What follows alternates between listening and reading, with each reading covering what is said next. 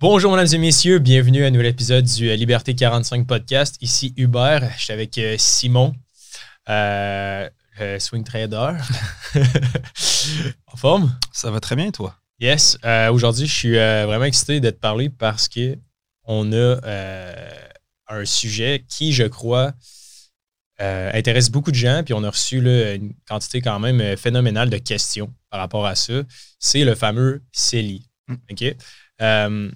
Les autres comptes vont venir aussi avec le temps, mais euh, je pense que c'est un, c'est un des trucs les plus incompris du domaine des finances. récemment, Sim, euh, euh, on a fait une grosse conférence là, dans une école, justement, la plus grosse école secondaire au Québec. C'était quand même, c'était quand même nice. c'était très cool. On a eu la chance d'en reparler un, peu ensemble hors onde.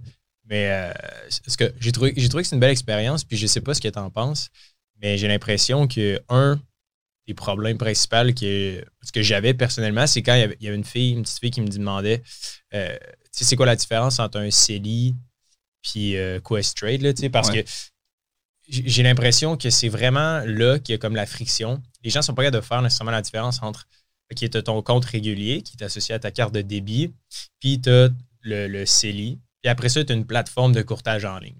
J'ai l'impression qu'il y a de la difficulté à jongler avec ça. Fait que bref, je fais des recherches pour une fois. Euh, on, a de la préparation. Pour les gens qui nous écoutent à la maison, je pense qu'on va enfin pouvoir euh, lever le voile, lever le mythe sur le CELI. Euh, en gros, le CELI, c'est quoi? C'est vraiment juste une enveloppe, un bocal, whatever it is. Sim, si tu veux enchérir, tu es le bienvenu. Le CELI, ça a été inventé en 2009. OK? Puis c'est vraiment accessible à tout le monde qui a 18 ans et plus. Et le truc qui est vraiment important de comprendre, c'est que c'est pas nécessairement avec la banque avec laquelle tu fais affaire que tu es obligé d'ouvrir ton CELI. Right? Je sais pas pour toi, Sim, euh, tu as combien de comptes CELI? J'en ai deux. OK. Parce que c'est ça, je pense, qui crée beaucoup de confusion. Les gens sont genre, hey, tu peux avoir plus qu'un CELI, genre? Ouais, tu peux avoir, tu peux l'avoir, je pense j'en ai trois ou quatre. Tu sais, genre, c'est pas, pas optimal, là, dans le sens qu'idéalement, tu veux en avoir juste un, genre. Mais parce que bref, pour le contexte de le développement euh, technologique de Liberté 45, etc., j'essaie toutes les plateformes. J'en ai trois. T'en as trois finalement? Après y avoir. Euh, ben, j'en ai un tout petit avec Simple parce que justement, on me posait tellement de, on me posait tellement de questions sur Simple que je me suis dit, Gann, je vais m'ouvrir, j'ai un peu de place dans le CELI, je vais, je vais en ouvrir un, je pense que j'ai 50 pièces dessus. Avec Simple, oui. Euh, fait bref, tu peux en avoir, tu peux en avoir plein de CELI, puis je pense que c'est important de comprendre que quand tu vas ouvrir une plateforme de courtage en ligne, c'est que euh, tu vas pouvoir le faire avec soit par exemple Questrade, soit avec Wealthsimple ou la plateforme de ta banque. Puis il y a un autre truc aussi que j'aurais aimé expliquer euh, pendant qu'on était ensemble à la conférence, c'est vraiment le fait que tu sais, euh, la limite que tu peux mettre, c'est vraiment associé à quand est-ce que tu as 18 ans. Je m'explique. Si, admettons, en 2009, tu as tes 18 ans, mais la première cotisation à ce moment-là, si ma mémoire est bonne, je vais sortir mes notes, mais je crois que c'était 5 000 C'est bien ça? Moi, j'ai 6 000 en tête, mais j'ai pas, je me suis pas renseigné. Je sais qu'il y a eu des années à 6 000, il y a eu une année à 9 000, mais j'ai pas, euh, je ne mettrai pas ma main à couper. je, vais, je vais juste aller checker rapidement.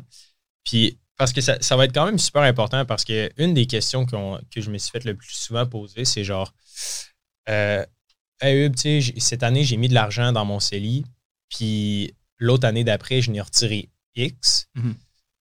Fait que là, cette année, combien, combien, combien est-ce que je peux mettre? Genre, je ne sais pas si toi, tu as déjà eu cette problématique-là. Moi, personnellement aussi, ça m'est déjà arrivé où j'ai dû comme. Non, jamais.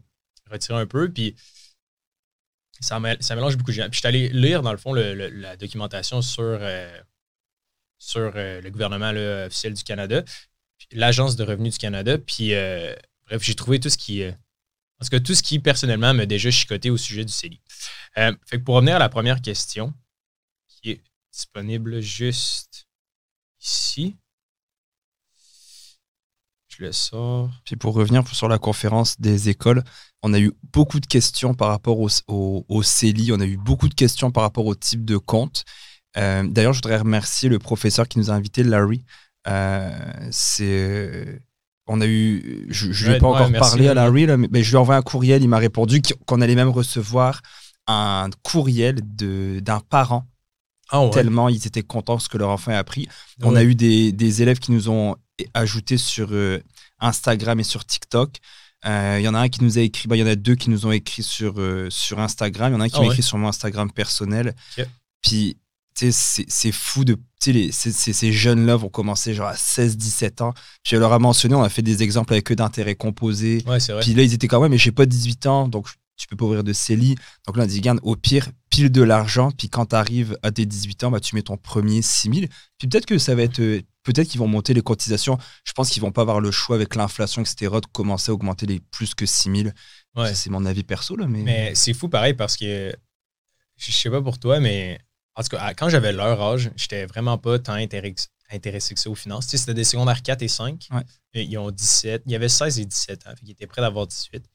Tu sais, tu- tu- ça se voyait dans leurs yeux. là. Tu sais, quand je faisais le calcul d'intérêt composé, il y avait comme le silence. Là. Ils, voulaient- ils se demandaient, tu sais, si j'investis 500 maintenant, Ouais. qu'est-ce que ça va valoir dans 10 ans? Puis là, il y avait comme un gros suspense. Puis là, oh my god, 350 000 Puis dans le fond, tu sais, les, les, pour ceux qui nous écoutent, si vous êtes dans une entreprise ou si vous avez école, envoyez-nous les contacts. On a des très bonnes références. Ça commence à à aller super bien. Puis c'est quelque chose qu'on veut vraiment euh, pousser beaucoup.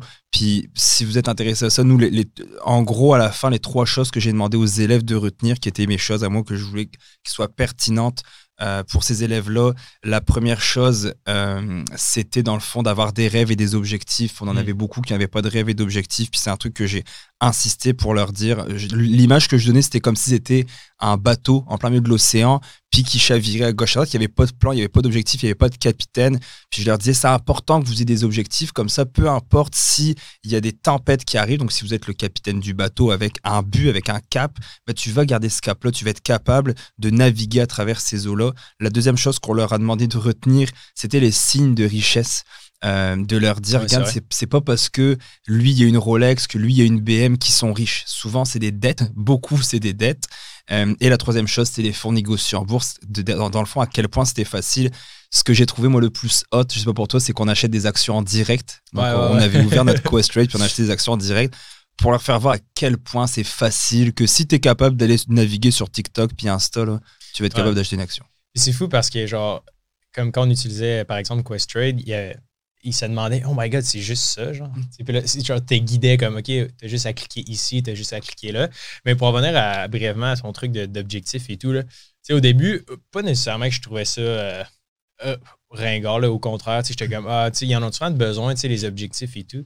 Puis après qu'on a fini comme quelques conférences, là, ça fait une couple de fois qu'on va dans les écoles, je me disais, ah, dans le fond, elle est fucking bien montée, genre, la conférence. Parce qu'au départ, t'es comme, l'important, genre, on va parler du tabou tout de suite, genre, comme c'est quoi l'argent, puis, OK, ceux-là qui ont de l'air riches sont tous en réalité fucking pauvres, genre, tu Mike Tyson Ouais. valait 800 millions à son apogée, il en vaut maintenant 60, tu sais. C'est ce que ça fait quand t'as des Parce- dettes, des parce, Lambos. parce qu'en gros, pour ceux qui nous écoutent, ils comprennent pas, on met une slide, puis euh, dans la slide, euh, si euh, Alex fait le montage, on pourra mettre la, Ah la ouais. slide. Alex, tu mettras la slide. s'il te plaît. Puis euh, on met euh, des, des personnalités qui sont super connues.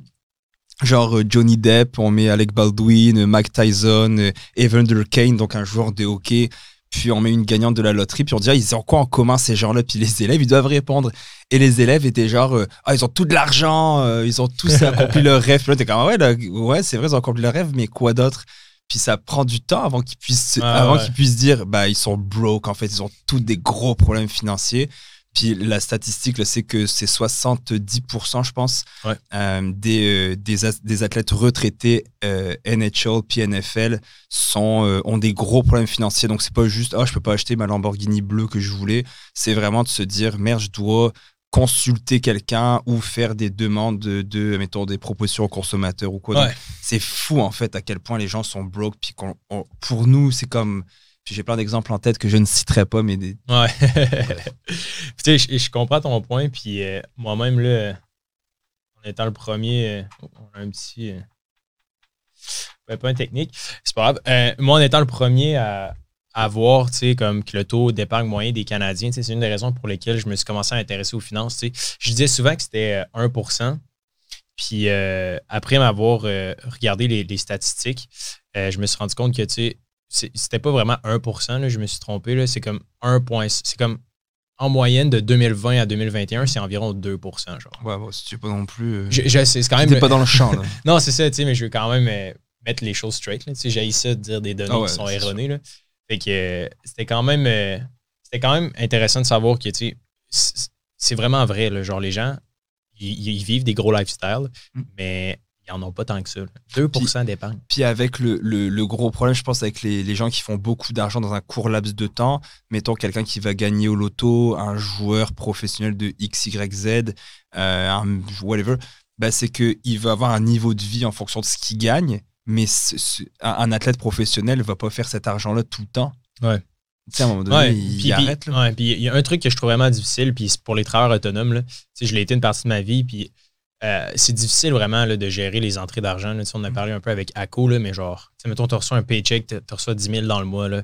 Puis je pense qu'on pourrait faire peut-être un épisode dédié là-dessus. là. Si, si ça intéresse euh, beaucoup de gens là, qui, euh, qui écoutent le podcast, allez nous écrire là, sur liberté45.com. Il y a un petit chat en bas à droite sur Messenger. Moi, Simon ou Alex là, pourront répondre. Puis, euh, tu sais, en tout cas, moi, c'est quelque chose que j'ai vraiment struggle. Genre, tu sais, mettons, tu reçois, je sais pas, 10 000, 15 000, 20 000. Là, t'es comme, OK, mais tu recevras pas d'argent dans le prochain mois non plus ou dans les deux prochains mois. là. C'est quand même fucked up, là. Déjà qu'à la base, on se fait jamais rien apprendre sur les finances à l'école, de façon générale. là. Je sais que maintenant, il y a des nouveaux cours, c'est cool ce que Larry, justement, enseigne à ses élèves, etc. Shout out Larry.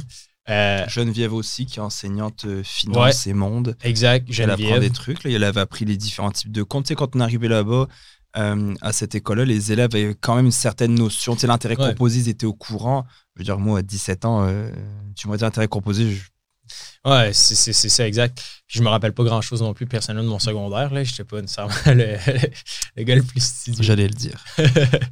Mais euh, c'est ça, tu sais. J'imagine que pour les travailleurs autonomes, tu sais, je sais pas, mettons, t'es graphiste ou t'es- t'écris des textes ou peu importe le service que tu fais.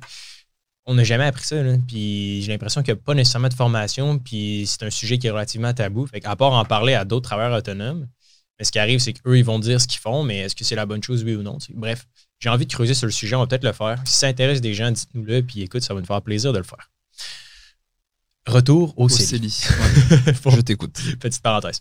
Euh, ça m'a pris le temps de sortir justement euh, les notes. Fait que le plafond annuel du CELI euh, pour les années de 2009 à 2012, c'était 5 000 Ah. Euh, De 2013 à 2014, c'était 5 500 De 2015, c'était 10 000 OK? Juste en 2015, hein, je pense Ouais, qu'ils ont fait 10 Juste 000. une année, c'était à cause- euh, c'était il y avait un changement de parti, euh, si ma mémoire est bonne. Puis, euh, bref, nouvelle législation, etc. Il a dit, all right, être 10 000 cette année. Ok. Tac, 10 000. Puis après ça, euh, de 2015, euh, j'ai dit quoi? Ouais, J'ai, 2015 était 10 000. Après ça, 2016 à 2018, 5 500. Et euh, ensuite de ça, de 2019 à 2021, 6 000 Ok. Puis 2022, euh, ce qui paraît, ça va être encore 6 000 Mais pour 2023, il parle probablement d'un 6 500 Puis dans le fond, c'est toujours, le calcul est toujours ajusté à l'inflation. Fait que si l'inflation est comme super élevée, leur cotisation va être euh, plus élevée.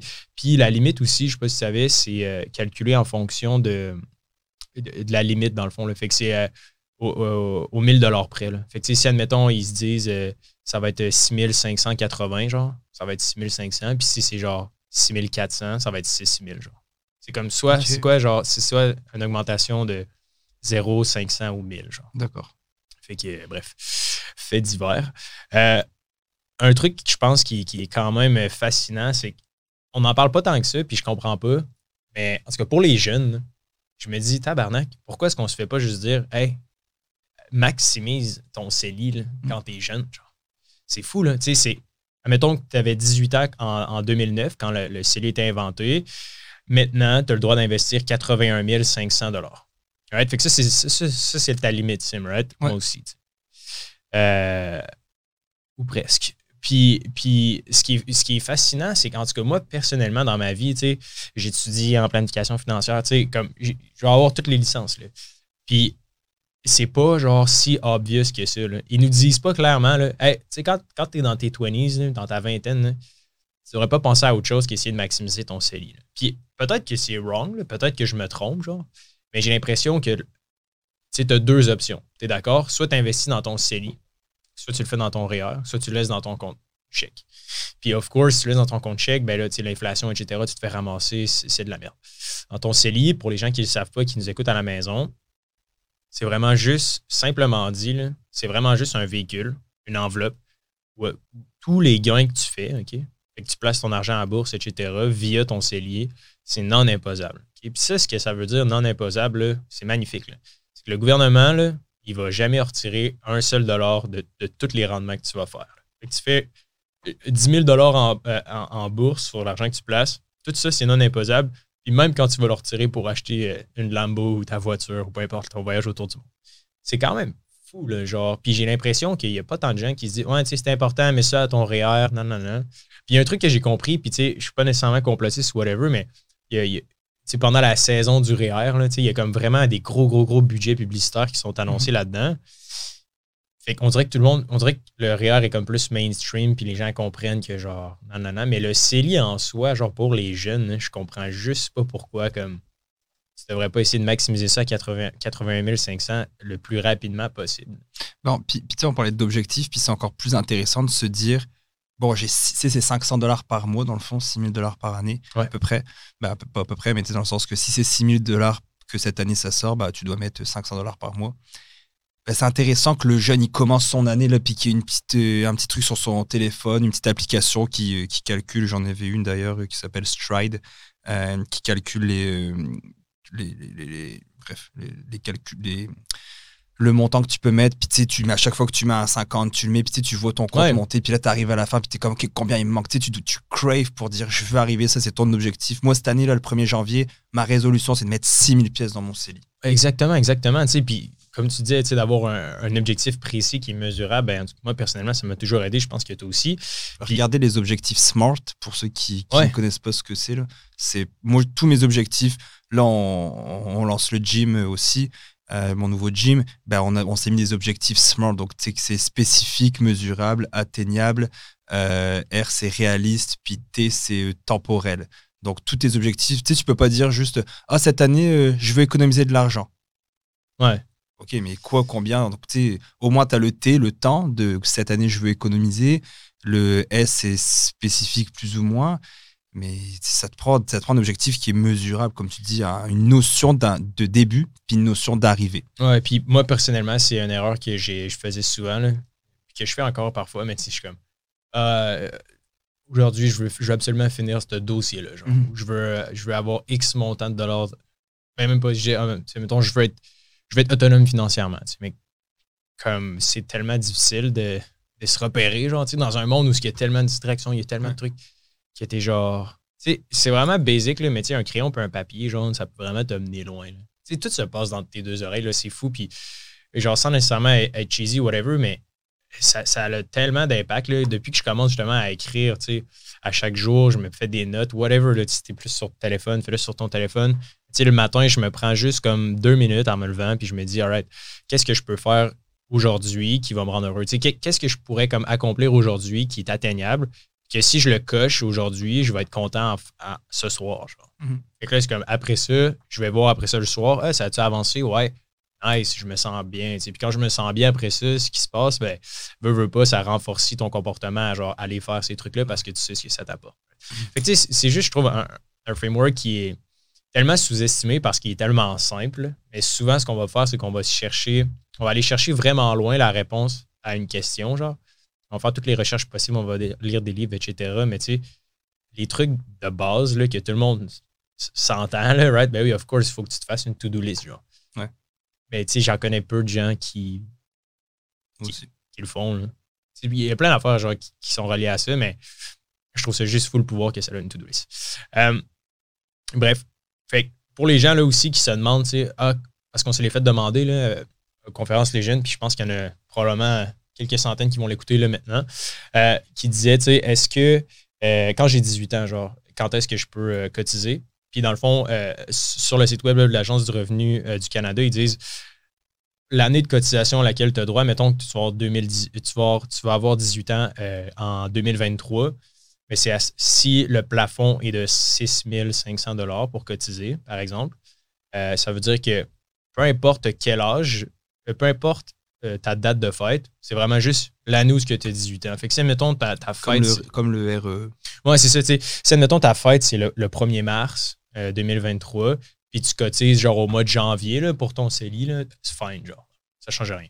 Fait que euh, c'est quand même cool à, savoir. Puis dans le fond, mettons, je suis né, euh, comme moi, je suis né le 26 décembre, donc je pourrais cotiser Mettons, j'ai 18 ans euh, le 26 décembre, bah, mon année, je peux quand même cumuler le 6000 dollars. Même si je suis né le 26 décembre, je, je cumule pas le pro-rata du 26 décembre au 31. Je peux cumuler l'année complète. Exact. Puis, tu sais, quand tu y penses, ça fait quand même une bonne différence. parce que l'effet de l'intérêt composé, c'est bon à savoir. Là, si tu attends un an de plus avant d'investir ton 6000 dollars, ça peut faire une grosse, grosse, grosse différence au fil du temps. Genre, c'est quand même important. Fait pour les gens qui nous écoutent, le, le plus tôt que vous pouvez, dès que l'année change, faites-le. Euh, je pense que ça peut vraiment euh, contribuer à, votre enrichissement. Euh, sinon, il y avait un autre fait divers là, que je voulais aborder avec toi. Puis pour les gens aussi qui se demandent c'est quoi leur limite, on va mettre un, lien dans les notes de l'épisode sur calculconversion.com. je pense qu'il y a un calculateur où ils peuvent savoir selon ta tranche d'âge combien tu peux cotiser exactement. Fait que je n'ai trouvé un qui est quand même sharp. Puis aussi, dernier point que je voulais apporter là, sur le sujet, c'est sais, si, mettons, tu as mis 5 000, puis là, tu as retiré 3 000, puis là, tu as mis 10 000, puis là, tu as deux CELI, puis là, tu es genre, what the fuck, qu'est-ce qui se passe? Euh, tu peux juste appeler, genre, l'Agence du Revenu Canada, puis ils vont, ils vont comme vraiment t'aider. Moi, personnellement, c'est ce que j'ai fait. Je me disais, tu sais, tant qu'au lieu d'essayer de découvrir tout soi-même, eux, ça va, te faire, ça va leur faire plaisir de juste comme t'aider puis mettre à jour ton dossier sharp. Parce que moi, maintenant, j'avais, je commençais à avoir trois CELI, puis je voulais, genre, euh, faire des, transferts de fonds d'une à l'autre. Puis j'avais plein de questions, etc. Je voulais savoir si, ma limite était atteinte ou je l'avais dépassée. Puis au pire, on va mettre le, numéro de téléphone de, de l'Agence du revenu du Canada. On est quand même fucking sacoche. On va mettre les ressources, on va mettre le numéro de téléphone de l'Agence du revenu Canada. C'est quand, même un, bon podcast. Euh, puis on moi, personnellement, j'ai appelé, et puis, tu sais, eux, ça va leur faire plaisir. Au lieu de te ramasser 10 ans plus tard en sachant que tu as payé des frais parce que tu as dépassé ton plafond de cotisation, tu vas être genre, what the fuck, right? Euh, puis, je pense qu'en terminant sur le, le CELI, tu sais, je pourrais en parler longtemps, mais je pense que c'est un petit peu plus clair. Là. Euh, quand tu vas choisir, dans le fond, d'ouvrir ton CELI, tu peux l'ouvrir avec Questrade, avec Simple, avec Disnat, avec BNCD, peu importe la plateforme que tu utilises, il faut toujours comprendre que le CELI, pas, ça n'a pas été créé par les banques, ça a été créé par le gouvernement. Puis les émetteurs de ces CELI-là, c'est toutes les, ce qu'on appelle les institutions financières qui font partie de euh, l'agence, qui font partie du, regroupement, dans le fond. C'est l'Agence de paiement du Canada. bref, c'est comme un listing de toutes les entreprises financières qui sont régies. Et avec eux, tu peux en ouvrir. Fait que, tout que je peux te poser des questions, moi? Ouais, vas-y, vas-y. parce que moi, je reçois plein de questions, puis. Shoot. OK. Est-ce que. Donc, je peux avoir plusieurs CELI. Ouais. Ok, parfait.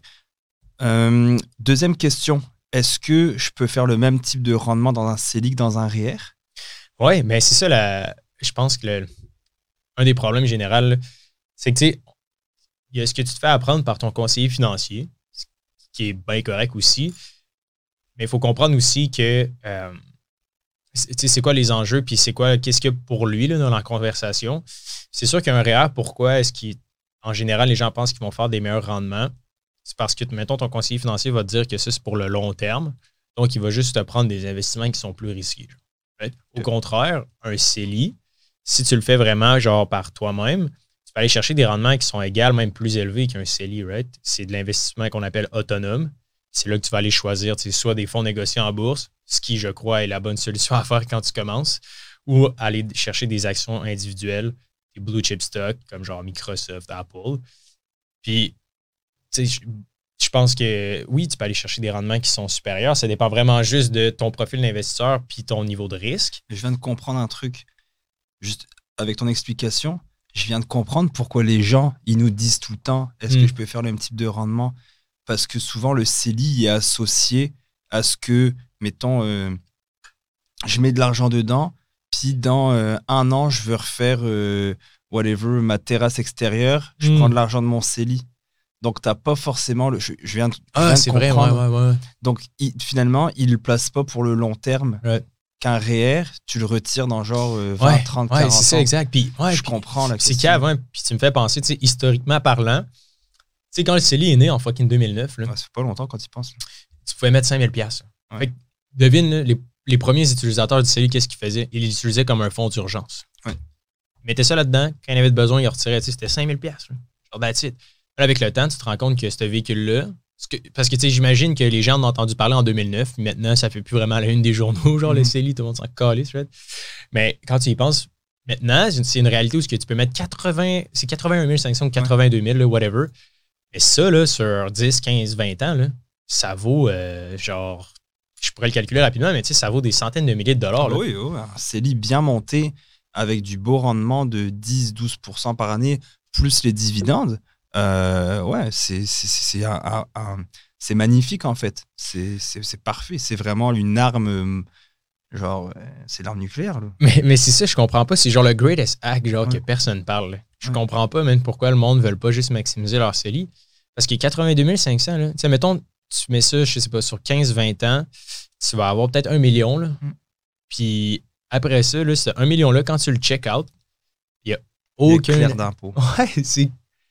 Ouais. C'est quoi les, les- les circonstances où ce que tu vas avoir un million que tu vas pouvoir retirer de ton investissement qui va être libre d'impôt? Ça arrive jamais. Là. Mm. Genre, même si tu une business, tu vends ta business là, 10 millions, là, tu vas être imposé genre euh, 5 millions ou à moins que tu optimises tes trucs fiscalement parlant. Mais en tout cas, moi, tant qu'à moi, c'est juste un no-brainer. Les gens qui se disent, bon, je cotise à mon REER, j'ai 28 ans, etc. OK, mais genre, est-ce que tu as vraiment payé ton salaire? Genre? Ouais. Ça me surprendrait. genre. De toute façon, ils disent que euh, quand c'est vraiment intéressant un REER, c'est quand tu atteins le, la tranche, je pense que c'est du 80 ou 89 000 euh, de mémoire. Bah, c'est pas de mémoire, mais je sais plus c'est l'un ou l'autre. Je pense que c'est 89 000. Qu'en dessous de 89 000, t'es pas forcément si gagnant que ça que le REER, que t'es mieux de le mettre dans ton CELI. Ouais, puis tu sais, il y avait un, un de nos lives, il y a quelqu'un qui demandait, tu ah, j'ai, j'ai, mettons, j'ai 5, 70 000 dans un CELI, 20 000 dans un REER. On, on était genre, ah, good job, c'est super bon, mais après y avoir pensé, je me dis, tu sais, pourquoi est-ce qu'il n'a pas juste maximisé son CELI, genre? Parce que quand tu y penses, ça me surprendrait qu'il ait pique son salaire. Comment tu peux avoir pique à 28, genre? Non, non, non. Parce que tu es d'accord que ton REER, idéalement, c'est surtout, oui, pour te faire changer de bracket, genre. Ouais. euh, de puis être moins imposé, mais je sais que le, le calcul est quand même, des fois, peut aller un peu, un peu plus loin que ça, là, versus, tu sais, mettons, si tu réussis à changer de bracket, fait que, mettons, tu gagnes 60 000 par année, puis là, tu mets 18% de ton salaire dans, euh, un, dans un REER, ben là, tu vas changer de bracket, tu vas t'imposer à 35 au lieu de 40% Je dis des chiffres approximatifs, là. Peut-être que ça, ça fait en sorte que tu en as plus dans tes poches, que tu peux ensuite mettre dans ton CELI. Fait que, tu sais, genre, je Il y comprends. a des moves à faire, bien entendu. C'est ça. Il y a des moves, il y a des subtilités, il y a des affaires de même, mais j'ai l'impression qu'il n'y a pas assez de gens qui se donnent comme objectif. Moi, là, dans mes 20s, là, c'est genre 82 500, là, et c'est ça l'objectif. Je mets Ouais. 82 500 de côté dans mon CELI, je le place dans VFV, VEQT, whatever it is, un FNB avec aucun frais de gestion, de la façon autonome.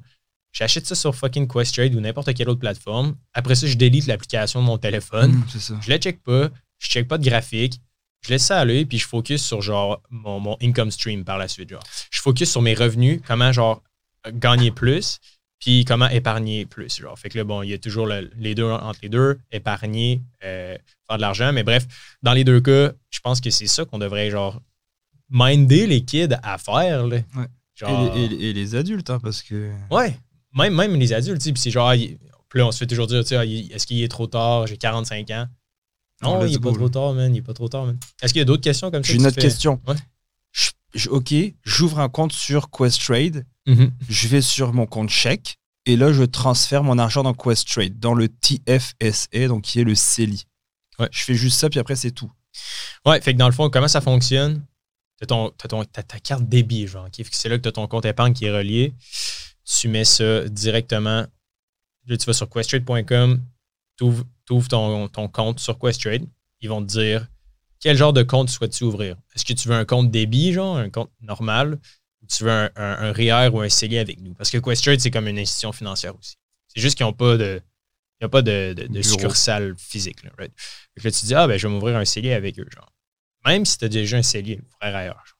Puis après ça, ce que tu peux faire, ce qui est wise, c'est, dans le fond, le, le transfert de solde. Fait que, je sais pas si tu savais, mais euh, dans le fond, je vais juste le lire, là, le document de, de l'Agence du revenu Canada. Fait que, les transferts entre tes propres CELI et ceux faits à la suite euh, de rupture de mariage, admettons, sont considérés comme des transferts admissibles. Fait que ça, simplement dit, puis je me suis fait poser la question à quelques reprises, c'est que, si tu as un CELI, par exemple, avec euh, BNCD ou Desjardins ou RBC, puis tu veux le transférer dans ton compte Questrade, faut pas que tu fasses l'erreur de genre prendre ton argent dans ton CELI de la banque, le mettre dans ton compte débit, puis après ça, faire un virement genre Interact à Questrade, genre. OK. Parce que ça, ça va être compté comme un retrait de ton CELI, genre. Fait que là, tu vas pouvoir cotiser un an de moins, genre, dans le sens qui, tu mettons, si la limite en 2022 est de 6 000 puis là, mettons, tu as 6 000 dans ton compte bancaire, dans un CELI, genre dans ton compte bancaire, que tu veux mettre dans Questrade. Si tu retires ce 6 000 $-là, ça va être compté comme un retrait. OK. Fait que le 6 000 auquel tu as le droit de cotiser va être pénalisé. Genre, tu ne pourras pas mettre ce 6 000 $-là dans ton CELI à nouveau. Genre. Parce que dans le fond, c'est tout ce qui rentre puis ce qui sort aussi. Fait que tout ça rentre et sort. Puis si ça, ça te mélange, là, c'est quelqu'un à la maison qui écoute ça puis dit c'est pas clair ce qu'eux viennent d'expliquer puis genre je pense que j'ai fait la gaffe de retirer puis de remettre de l'argent dans mon CELI appelez Justin Trudeau OK? Au 1 800 959 7383 OK? Justin Trudeau c'est vraiment genre son numéro de téléphone non, c'est pas, pas son numéro de téléphone personnel, mais c'est le, le numéro. sa blonde. C'est l'agence, euh, c'est le numéro de téléphone de l'Agence du revenu du Canada. OK? Je vous ai pas donné un faux numéro à appeler, genre finalement, c'est genre mon voisin qui répond. 1-800-959-7383, Agence du revenu Canada. Au vrai, je les ai appelés, ils sont fucking sharp. Ils vont juste, ils ont le ils, ils ont accès à ton, à ton relevé. Ah oui. Fait qu'ils voient ton CELI, t'as mis combien, à quel endroit, puis il va te dire Hey, buddy, tu dépasses en ce moment, puis tu payes des frais de 1% par mois. Genre, tu devrais retirer ton argent de ton CELI parce que, genre, tu as des frais. Là. Fait que juste ça, tu pourrais sauver des centaines de pièces juste en écoutant le Mm. fucking podcast. Fait que si jamais tu as appris quelque chose, partage-le. Mm. Alright? Puis la chose que je voulais rajouter, c'est que tu as transféré l'argent dans ton CELI, c'est bien. Mais maintenant, il faut que tu achètes avec cet argent-là. Ouais. Parce qu'il y en a qui étaient comme, OK, donc dans le fond, je transfère mon argent, puis c'est tout. Non, maintenant, il faut que tu t'achètes. De toute façon, tu ne feras pas de rendement. Sinon, c'est comme un compte, euh, un compte chèque ou un compte épargne. Donc maintenant, avec cet argent, dans le fond, bah, comme tu disais, tu achètes des fonds négociés en bourse ou des actions individuelles ou ce genre de, de trucs. Exact, exact. Puis on, on peut en parler plus en détail, mais j'ai l'impression que le CELI aussi n'est pas tant populaire parce que les gens mettent de l'argent dans leur CELI, puis ils se disent Ah, mais j'ai fait 0,05% cette année. J'ai réussi à mettre 1000 de côté, puis souvent, je me fais dire Ah, moi, j'ai investi dans mon CELI. Mais tu sais, c'est de l'épargne. Ouais. Tu sais, il y a une différence entre l'épargne et l'investissement. Puis on en parle dans la conférence. Tu sais, 10 000 investis en 2000, je vais le dire de mémoire, là, ça va sûrement être wrong, là, mais 10 000 investis en 2011, en 2000, 2001, en 2001, excuse-moi. Puis là, après ça, c'est en 2020. 2021, c'est 20 ans. Ah, c'est ça. 10 000 investis en 2001. Euh, 10 000 tabarnak. Coupé, coupé. Ouais, ici, on édite beaucoup les podcasts, comme vous pouvez le constater. euh, on, on va faire la- le coupage. Euh, 10 000 investis en 2001, en 2021, vaudra 6 000 à peu près. Ouais, 6475. Là, pour les gens qui se demandent pourquoi, ben, c'est ce qu'on appelle l'inflation. Fera un épisode au pire sur le sujet plus en détail. Ouais, dans le fond, c'est que le 10 000 dollars de valeur que tu avais, que tu pouvais acheter quelque chose à 10 000, bah maintenant, euh, avec ça, tu pourrais seulement acheter quelque chose de 6 400 et quelques parce que ton, ton dollar, il a perdu euh, des plumes. Exactement, exactement. Euh, puis un 2000 dollars, un, un 10 000 investi en l'an 2001 vaudra euh, Un 60 taux de rendement, je pense que j'avais mis 10% ou 8%. vaudra à ce moment-là, je pense que c'était 70 000 dans la slide. 71 000. Tu sais, épargner égale tu vas t'appauvrir, investir, tu vas t'enrichir. Puis dépenser sans penser à épargner, ben, tu vas juste être. Tu vas, tu vas- ça va être pire que t'appauvrir. Genre. Ça, va être, ça va être avoir Puis- des dettes. genre. Puis tu sais, ça, ça veut pas dire, on, on le redit encore, je sais, c'est redondant, mais c'est pas parce que tu, tu investis que tu ne vis pas. Tu sais, tu peux avoir justement un, un objectif mensuel. Tu dis, moi, moi aussi, c'est 500 dollars pour avoir le 6 000 dollars à la fin de l'année. Mais une fois que tu as ton 500, bah après, dépense dans ce que tu veux, on s'en fout. Mais ton objectif doit être atteint. Puis c'est ça, se payer en premier aussi. C'est d'abord, tu te mets ton investissement, puis après, tu t'achèteras tes bébelles, etc. Mais d'abord, paye-toi en premier, investis en toi, investis dans ton avenir. Ouais, puis il y, a un truc aussi qui me fuck, là, je sais pas toi, là, mais moi, c'est le mot déductible d'impôt. Genre. Hmm. Ce mot-là, là, euh, j'ai l'impression que ça mélange tellement de gens, puis comme tout le, le lexique financier en général, là, une des raisons pourquoi je pense que les gens disent euh, Hey, Sim, ouais, c'est Hey. Hub, euh, tu sais, vous expliquez comme bien les trucs. Je pense qu'une partie de ça, c'est qu'on essaie d'éliminer genre les, Hmm. les raccourcis là, que les gens utilisent dans le domaine financier. Fait que, déduction d'impôt, c'est quoi? C'est vraiment juste être dans le contexte d'un REER, admettons. Le REER va dire Ah, ça, c'est pas- c'est déductible d'impôt, dans le fond. Fait que là, ce que tu mets à, à- à l'intérieur va faire en sorte que ton revenu va diminuer. Puis c'est des déductions, donc des soustractions du montant que tu vas avoir à payer en impôt au gouvernement. Right? Fait que ce qui est malade avec le CELI, c'est qu'évidemment, quand tu mets ton argent dans un CELI, aux yeux du gouvernement, ça ne fait pas baisser ton salaire, mais tous les gains que tu vas faire vont, vont, être non imposables. Fait il y aura littéralement 0,0 que tu vas payer en frais au gouvernement, ce qui est du jamais vu. Genre, c'est, ça n'existe pas ailleurs. Anyways. Euh, bref, comment ouvrir un CELI, c'est une question qu'on se faisait poser souvent. Après ça, c'est euh, comment faire pour savoir sa limite exacte au CELI? Ben, vous pouvez soit appeler euh, directement au 1-800-959-7383. Ce serait drôle qu'il se fasse genre tout appeler genre massivement. ensuite de ça, si je perds de l'argent avec mes investissements dans mon CELI, est-ce que ça compte comme un retrait? Genre? Si je perds, genre, mettons, j'ai 5000, je prends pas le bootcamp, puis, euh, mettons, je place tout mon argent dans une compagnie de lithium, genre euh, super chaude, puis là, je perds 1000 dollars. Si tu me répondre ou? Ouais. Ben, en fait, il y a une chose que tu peux faire que je n'ai jamais fait, c'est que tu pourrais revendre tes positions perdantes à la fin de l'année. Ouais. Pour euh, aller les déclarer comme une perte. Moi, je ne l'ai jamais fait. Pour moi, je non, c'est ça, exact. Mais tu sais, les gens pensent que c'est un retrait dans ton CELI puis tu ne pourras pas cotiser, tu ne mhm. pourras pas mettre plus l'année prochaine. Mais non, c'est un mythe, là, tu sais. Euh, mettons, j'ai donné l'exemple, tu sais, mettons, Amanda investit 5000 dans son CELI avec euh, World Simple. Elle s'est pas inscrite au bootcamp de Liberté 45 puis choisit des mauvaises entreprises dans lesquelles investir. Elle écoute ses amis et son voisin, lui dit qu'une entreprise méconnue euh, de tondeuse est sur le point d'exploser en bourse. Elle investit, trois mois plus tard, son 5000 vaut maintenant 4000 la perte de 1000 dollars qu'Amanda a subi au cours de l'année n'est pas considérée comme un retrait. Euh, ensuite de ça, il y avait une autre question que je trouvais cool d'une des auditrices. Si j'ai un compte CELI ouvert avec Will Simple Desjardins et que je veux m'ouvrir un compte Questrade, est-ce que je dois décaisser mon CELI et être alors pénalisé? Euh, on y a répondu rapidement, mais non, c'est ça. Tu n'es pas pénalisé si tu fais affaire avec ton institution financière. Fait que dans le cas où, mettons, ton argent chez Desjardins, tu veux le transformer tu veux la transférer chez Simple ou euh, chez Questrade, tu fais juste demander à Questrade qu'ils fassent la demande, puis c'est eux-mêmes qui vont gérer le transfert, puis à ce moment-là, ça va absolument rien changer. Euh, puis euh, juste recap, fait que c'est quoi ma limite de CELI, genre, c'est quoi la limite, c'est quoi la limite, right? Ben, on va mettre le lien dans les notes de l'épisode sur calculconversion.com slash calcul CELI cotisation. Il y a, tu l'as, là. Fait que c'est pas plus compliqué que ça, ça prend deux secondes à faire. Euh, puis c'est pas mal ça, je pense. on m'avait demandé aussi, c'était, euh, euh, je sais pas si ça rentre là, dans, ce que tu voulais dire, mais dans combien de, fonds négociés en bourse ou dans combien de, d'entreprises je devrais investir dans mon CELI. Right. On va en parler plus en détail dans le prochain épisode. Parfait. Alright, guys. Merci tout le monde d'avoir écouté. On se dit à la semaine prochaine.